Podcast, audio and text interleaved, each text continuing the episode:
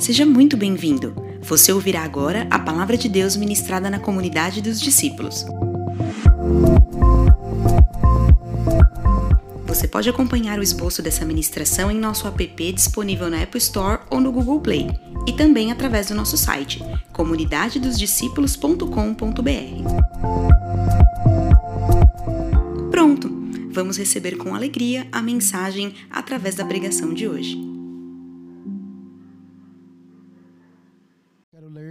Com você. É, como base daquilo que eu vou compartilhar hoje, o tema do nosso jejum é também o tema do nosso ano. Com todas as forças. Diga comigo, com todas as forças. Mais uma vez, com todas as forças. Amém. E hoje eu quero falar como amar a Deus com todas as forças. Respondeu Jesus: o mais importante é este: ouve, ó Israel, o Senhor, o nosso Deus, o Senhor é o único Senhor. Ame o Senhor, o seu Deus, de todo o seu coração, de toda a sua alma, de todo o seu entendimento e de todas as suas forças. Será que você pode ler comigo? Vamos lá? Respondeu.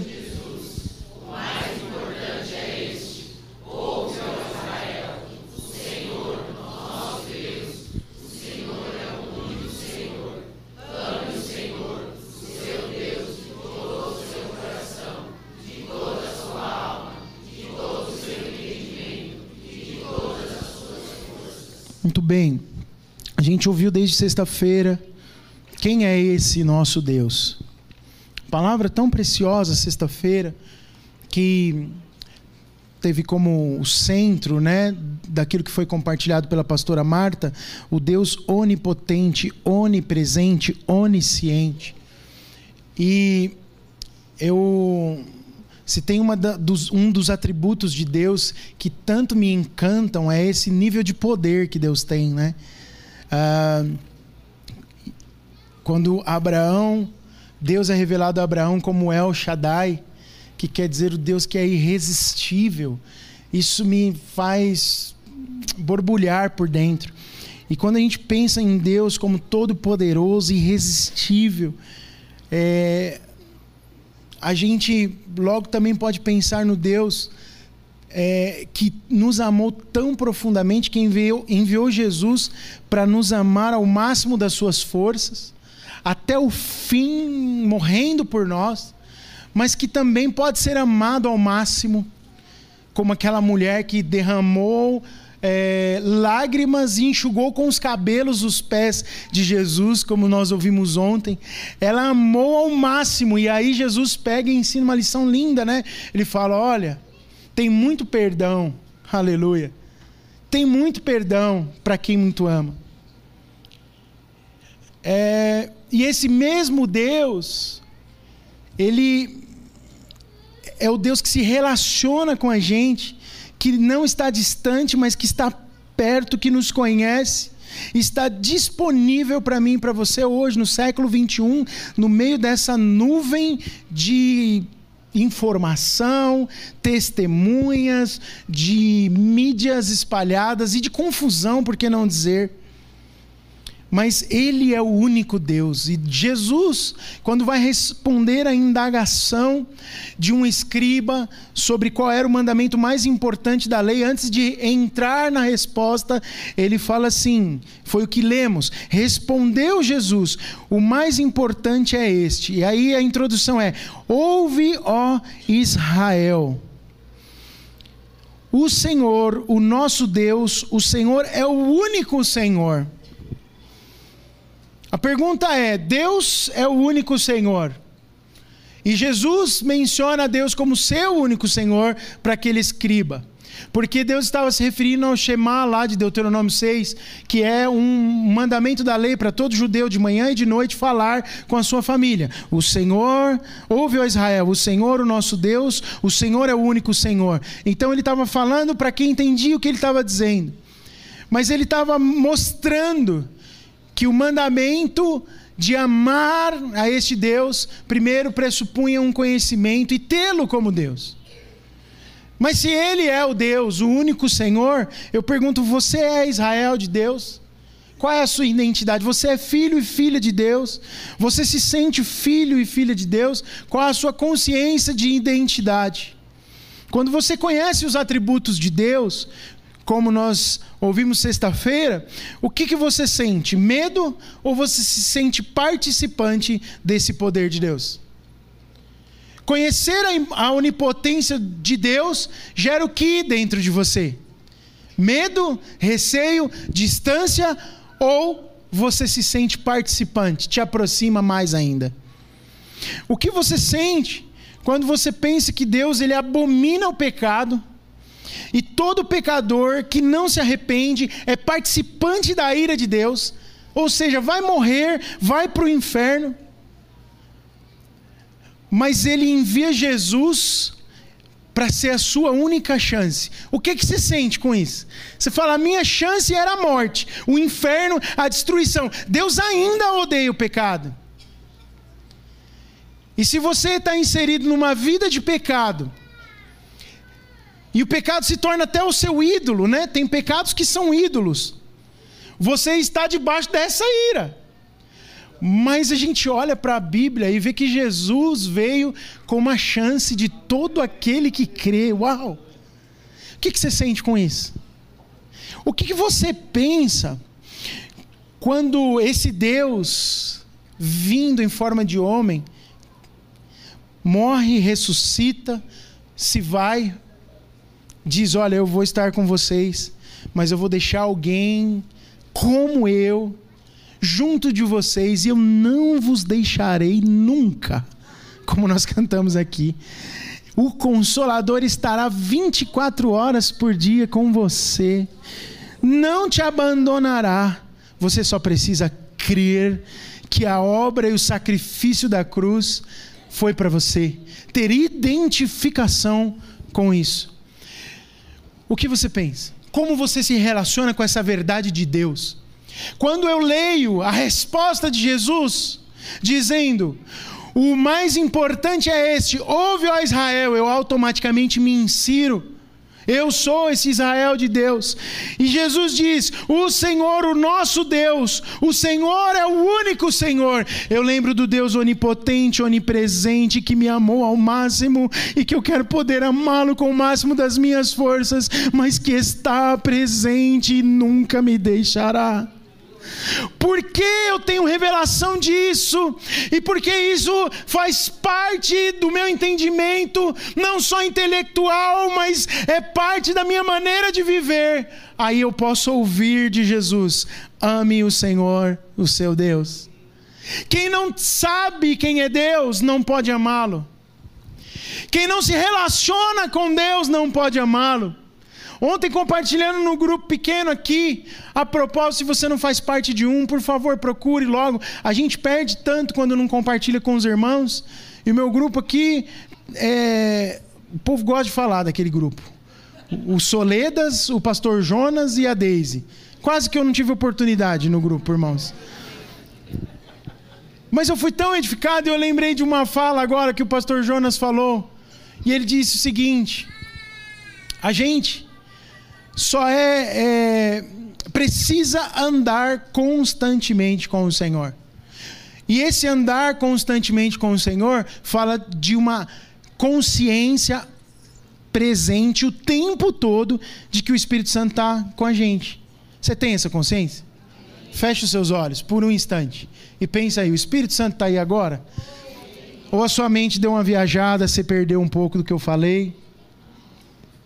Mesmo que a mente tenha viajado. O Espírito Santo está aqui, ó. Feche seus olhos de novo.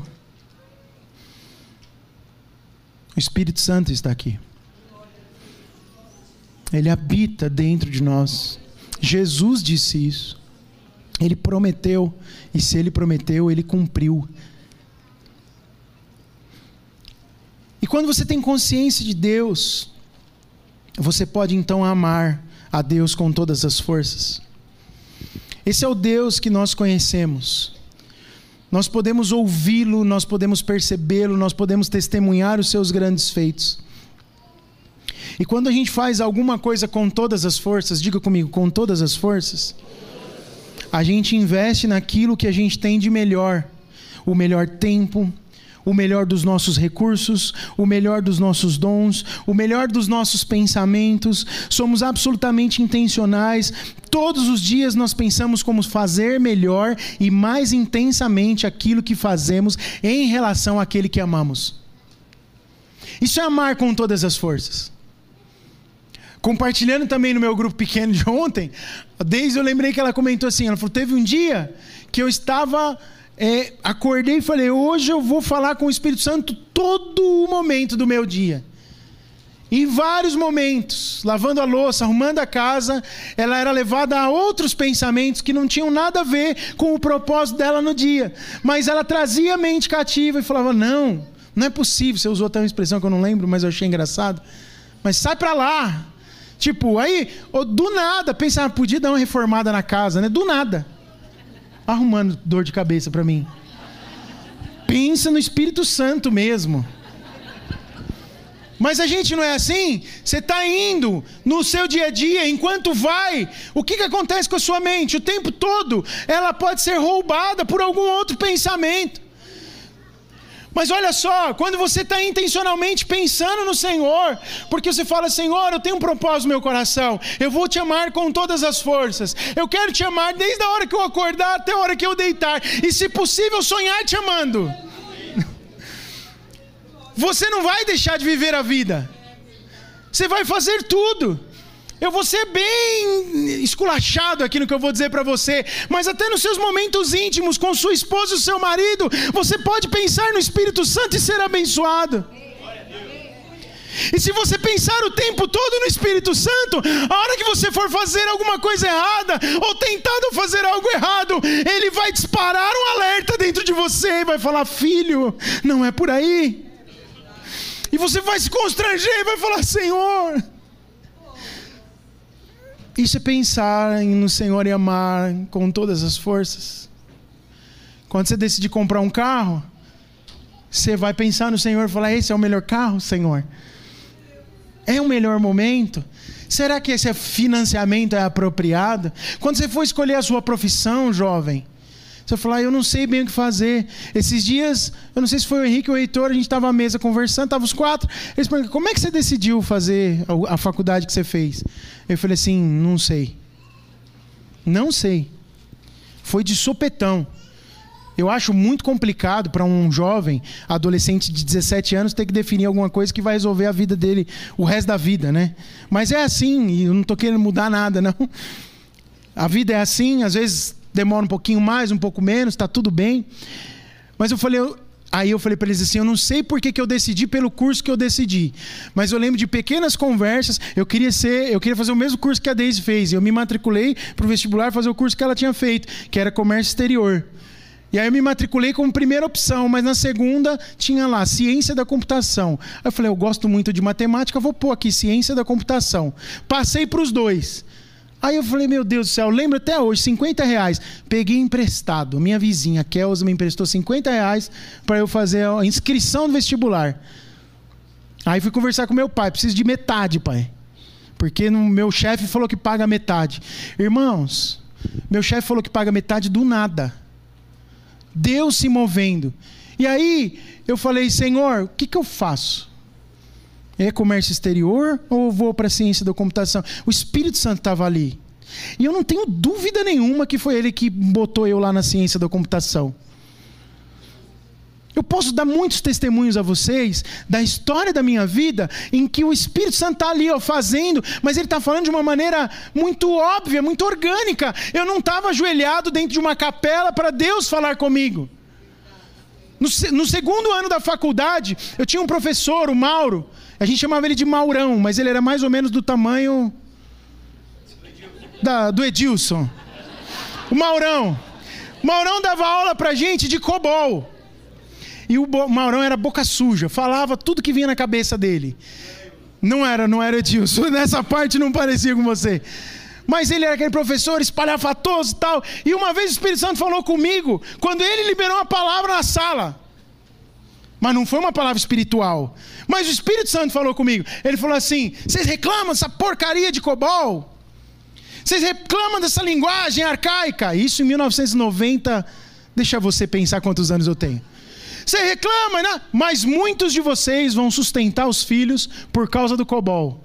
Aí eu falei, hum, eu lembro que eu cheguei em casa e falei, o professor falou isso hoje, hoje. Fiquei pensando, e os meus amigos, não, vai aprender Visual Basic, que era o negócio. Aí tem gente já falando que Visual Basic é coisa de dinossauro. Imagina, eu sou antes do Visual Basic, irmãos.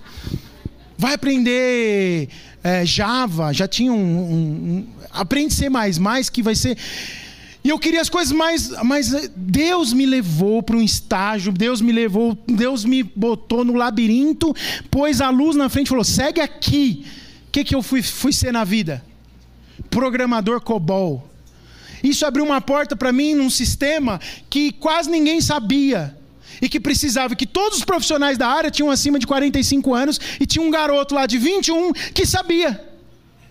E que estava na empresa que tinha aquele sistema e não tinha outra empresa no Brasil que tinha aquele sistema e que precisava saber COBOL para mexer no sistema. Mas tinha um outro detalhe, eu não gostava de inglês, não estudava inglês, não queria. Mas com 19 anos fui estudar inglês forçado.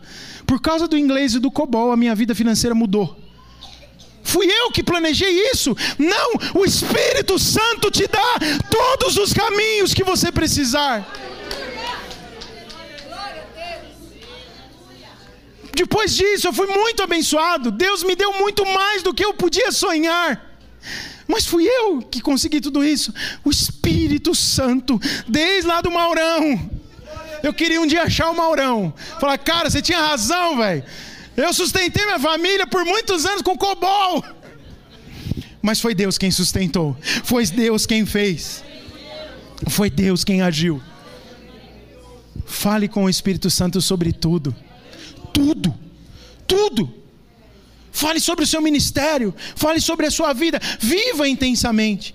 E quando a gente ama a Deus, com todas as nossas forças, isso fala de um amor maduro. Ó, amor que emprega toda a força, amor que fala de fazer com intensidade, amor que dá prioridade, amor que não negocia nada mais. Nada mais está na frente de amar a Deus com todas as forças. Quando é com todas as forças, nada tem prioridade. Tem gente que troca uma reunião entre os irmãos por um jogo de futebol. Não está amando a Deus com todas as forças. Sim ou não? Que troca por, sei lá, tá com os amigos jogando.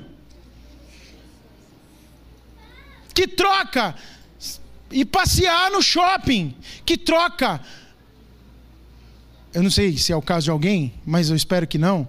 Mas que prefere estar na praia do que 40 horas de jejum. Tudo tem a sua hora. Como é que você ama a Deus com todas as forças? Sendo intenso. Ah, pastor, eu oro aqui tomando minha água de coco, né? Não, isso não é intensidade. Isso não é intensidade. E eu estou falando muito sério com você nessa manhã.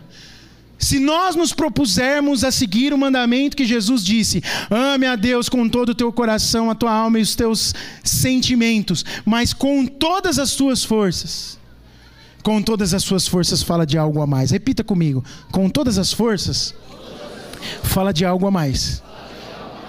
O que é que tem que ser feito de algo a mais aí na sua vida?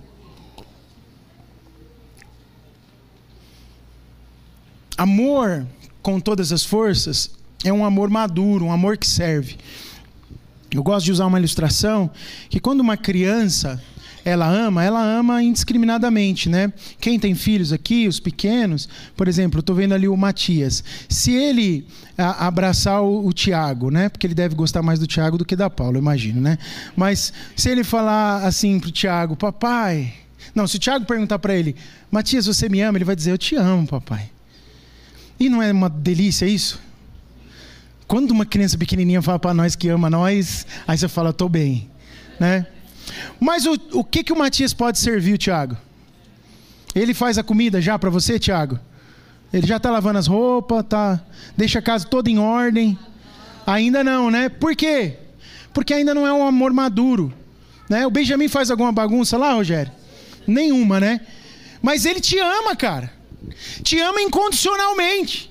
Mas quem serve ele? É você. É a Gisele. São os avós. Ele ainda não serve, por quê? Porque o amor dele ainda é o amor puro de uma criança. Mas quando nós amadurecemos, nós podemos servir. Então vai chegar o dia do Matias, do Benjamin, servir os seus pais, de alguma forma. Pai, vamos lá que hoje eu pago o churrasco. Não é verdade? Ó, os pais, aleluia! A minha hora está chegando, Jesus! Né? Pai, hoje o almoço por minha. Pai, vamos lá em casa que eu quero. Né? Hoje eu comprei a melhor carne. Aí eu entrei no assunto da comida e eu estava aqui pensando em não falar em comida. O amor maduro é um amor pronto para servir. E nós somos assim, nos convertemos, recebemos o Senhor, e ainda quando somos novos na fé, nós só recebemos. Mas é preciso amadurecer. É preciso que o amor que nasce imaturo dentro do nosso coração se transforme num amor com todas as forças e que as pessoas olhem para nós e nos vejam como pais e mães. Porque quando nós servimos os nossos irmãos, nós estamos servindo a Deus. Então nós precisamos alcançar esse amor maduro. E o amor maduro se reflete numa vida cristã que é vivida de forma intensa. Que nível de intensidade você tem colocado naquilo que revela o quanto você ama a Deus? Qual é o nível de intensidade? Pastor, eu sirvo a Deus, eu vou aos cultos, todo domingo eu estou lá. O senhor nunca vai poder dizer que eu não fui no culto. E eu não estou aqui para dizer isso para você. Mas qual é o nível da intensidade que você faz o que Deus te chamou para fazer? Qual é o nível de intensidade que você vive a vida cristã? O Senhor quer nos levar a uma nova medida de intensidade. Tem coisa que tem roubado a sua prioridade, irmão, irmã. Tem coisa que tem impedido você de ser pleno. Tem coisa que tem impedido você de ser profundo em Deus. O que, que tem impedido você de ser mais intenso? O que tem impedido você de ser mais atuante? Eu preparei um texto de Efésios, capítulo 5, do 1 ao 21. Só que eu quero falar só da parte final. O último slide que tem os meus versículos aí, irmão, se você puder projetar, é do verso 18 em diante. E eu quero compartilhar até aqui com você hoje. Você vai me ouvir falar muito esse ano sobre esse tema. Eu vou falar muito sobre isso. Mas quando eu meditava sobre amar a Deus com todas as forças, eu pensei em alguns aspectos da vida cristã, é, de uma vida cristã que é intensa, que se entrega, que responde a Deus. Mas eu quero falar especialmente hoje desta. Efésios capítulo 5, do verso 18 até o 21. Você pode ler comigo? Não se embriaguem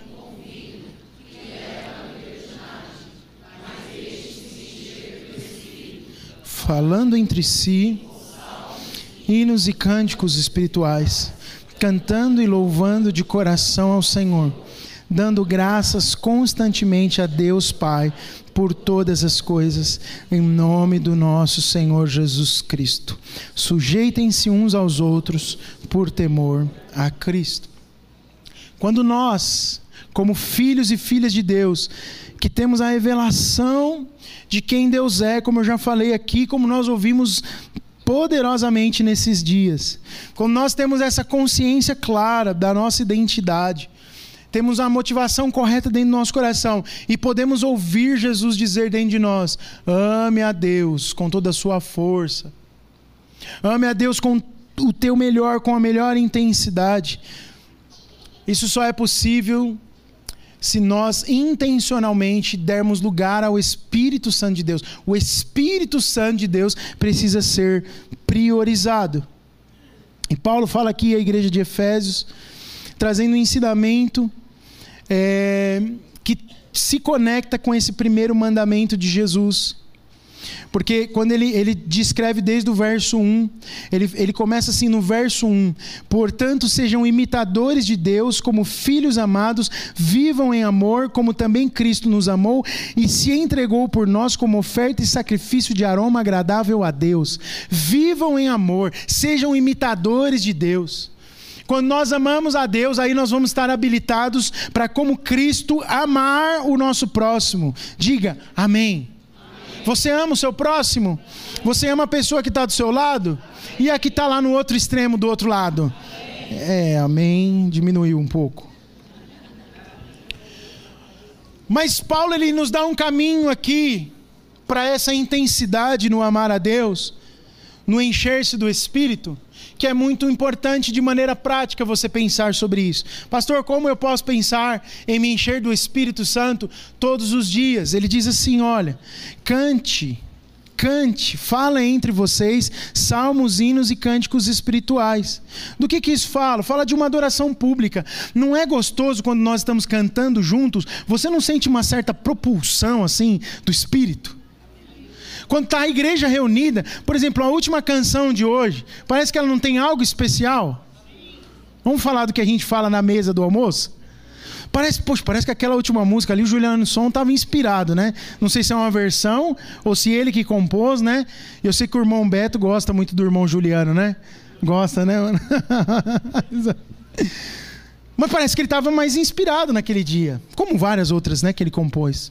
Mas quando você canta aquelas verdades com a comunidade, você viu que o Beto várias vezes saiu do microfone aqui. Aí qual que é a vontade que me dava quando ele saiu do microfone?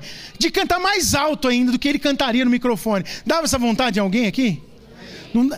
Por quê? Porque é uma verdade espiritual, bateu dentro do meu coração. Eu conheço a Deus, eu sei da Sua onipotência, eu sei que Ele é o Espírito enviado por Jesus e o Pai e que nunca vai me deixar. Como aquilo é uma verdade, eu conheço, eu canto com toda a minha força, porque eu tenho revelação e isso me enche do Espírito. Não é demais? Então Paulo está falando aqui de uma maneira prática, ó, quando vocês se reunirem para cantarem cânticos, salmos, hinos e cânticos espirituais, você se enche do Espírito. Outra coisa que ele fala é uma, de uma adoração vertical. Então ele continua no texto, né? Falando entre si com salmos, hinos e cânticos espirituais, cantando e louvando de coração ao Senhor. E aí, quando você, mesmo no ambiente público ou no ambiente privado, você direciona essa adoração, cantando de coração, diga comigo, de coração, a Deus, você se enche do Espírito.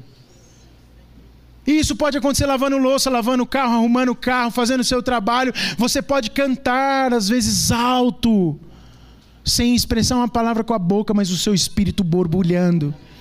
Eu Aconselho você a fazer isso, mas já te previno que em algum momento você vai passar uma vergonha. Algumas vezes aconteceu assim, eu, era, eu não tinha muito tempo na época de trabalho, faculdade. Eu lembro que eu li a Bíblia na, cade... na escada rolante dos metrôs e trens da vida.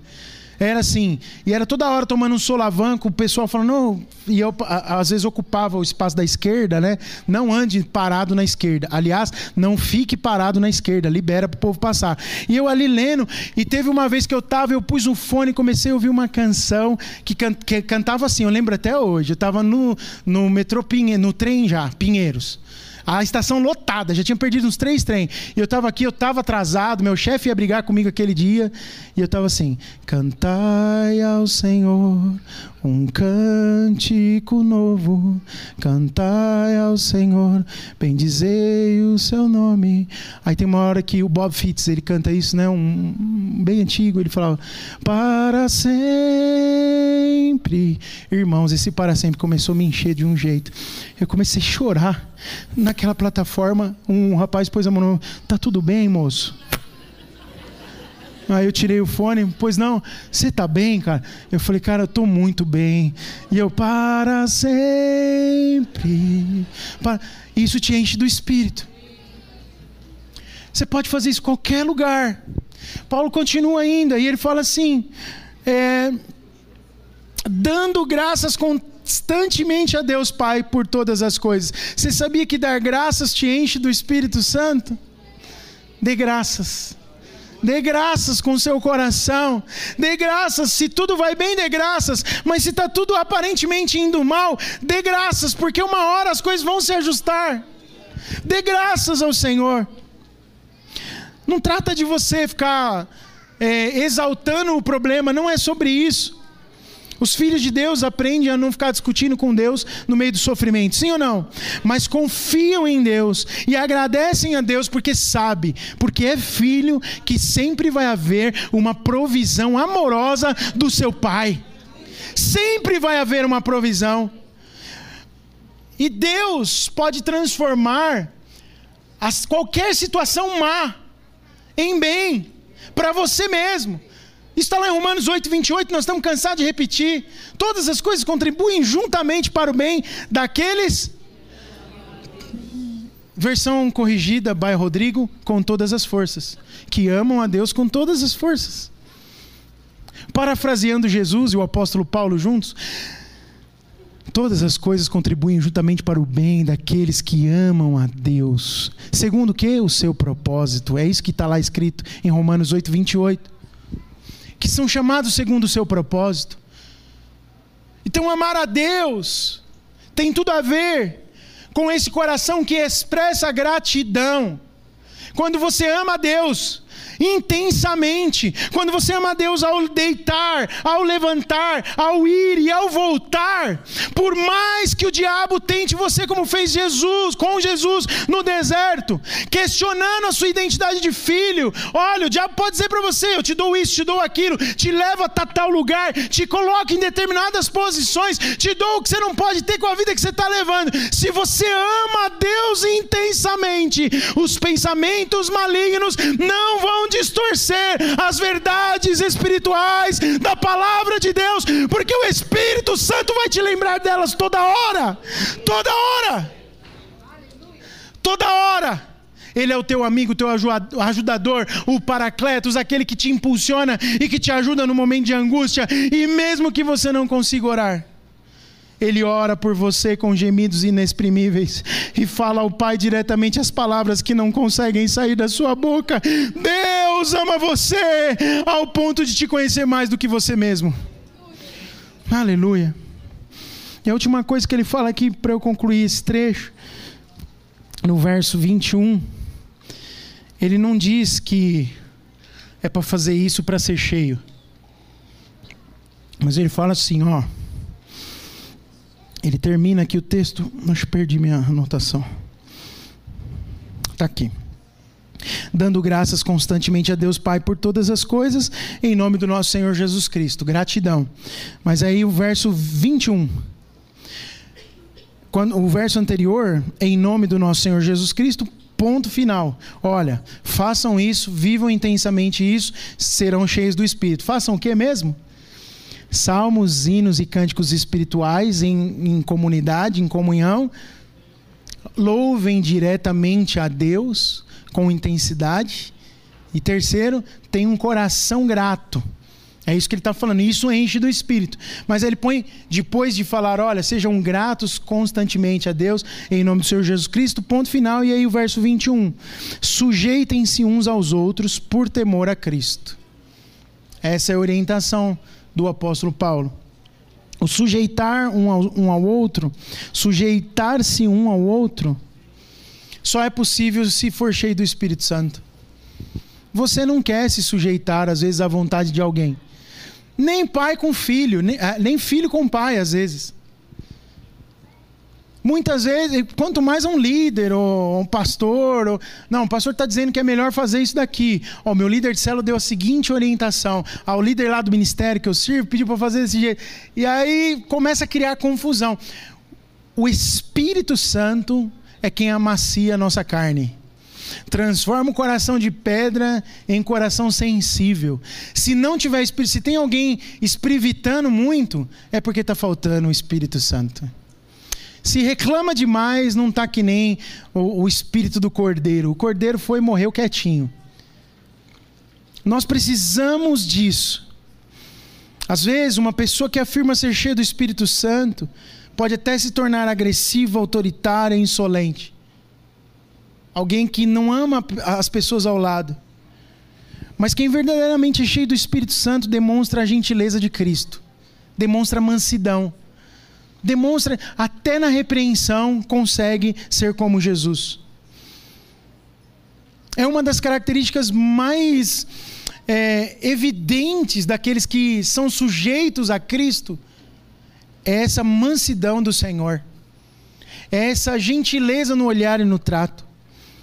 Se sujeitam a Cristo, porque sabe que Cristo é o cabeça de todo homem, de toda mulher mas sabe se sujeitar à autoridade. Tem revelação disso, porque é sujeito a Cristo. Quando nós somos plenos no Espírito Santo, isso vai refletir diretamente nos nossos relacionamentos. E os conflitos e as coisas que nós vamos tendo ao longo da vida são resolvidos, porque antes de bater boca, a gente resolve perguntar para o Espírito Santo o que, que a gente deve fazer. Porque antes de marcar a nossa posição, a gente vai para Deus. E isso não significa que a nossa posição seja errada. Às vezes a nossa posição é certa, mas ela precisa ser submetida ao senhorio do Senhor, do Deus, do Pai que nos criou do Espírito que está falando conosco. E surpreenda-se você ou não. Muitas vezes você vai perceber que talvez você devia ter pensado de uma maneira diferente sobre aquele assunto. E Deus estava usando até pessoas ao seu lado para te falar, mas isso nunca acontece com quem não se sujeita ao outro. Nunca. Você já viu alguém assim que nunca se sujeita, ele está sempre certo? Eu tenho certeza que aqui dentro não existe isso. Na sua família não tem ninguém desse jeito, que não abre mão da posição. Deus quer amolecer o meu e o seu coração. E isso só vai ser possível se a gente for cheio do Espírito Santo. Porque a gente gosta de fazer as coisas do nosso jeito. Alguém aqui gosta? Eu gosto. Você gosta de fazer as coisas do seu jeito?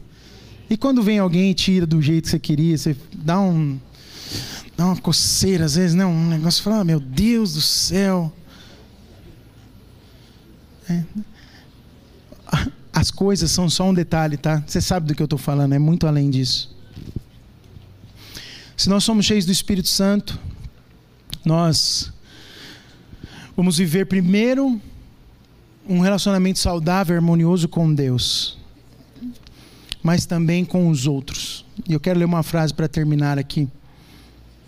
Cristãos cheios do Espírito amam a Deus, amam uns aos outros.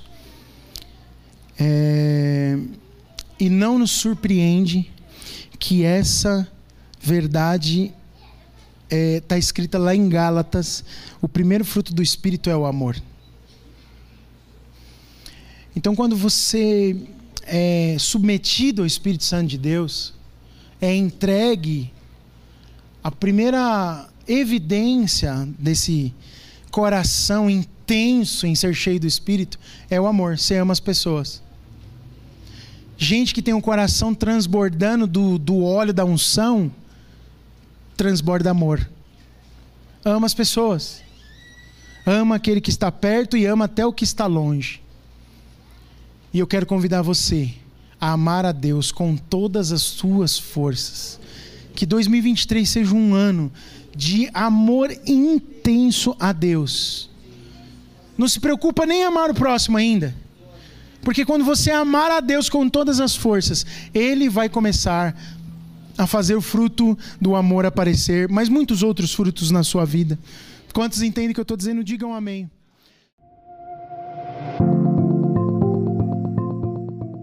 Esperamos que o Espírito Santo tenha inspirado você através dessa palavra. Siga-nos em nossas redes sociais pelo arroba Oficial. Comunidade dos Discípulos, uma família, muitos lugares. Até a próxima!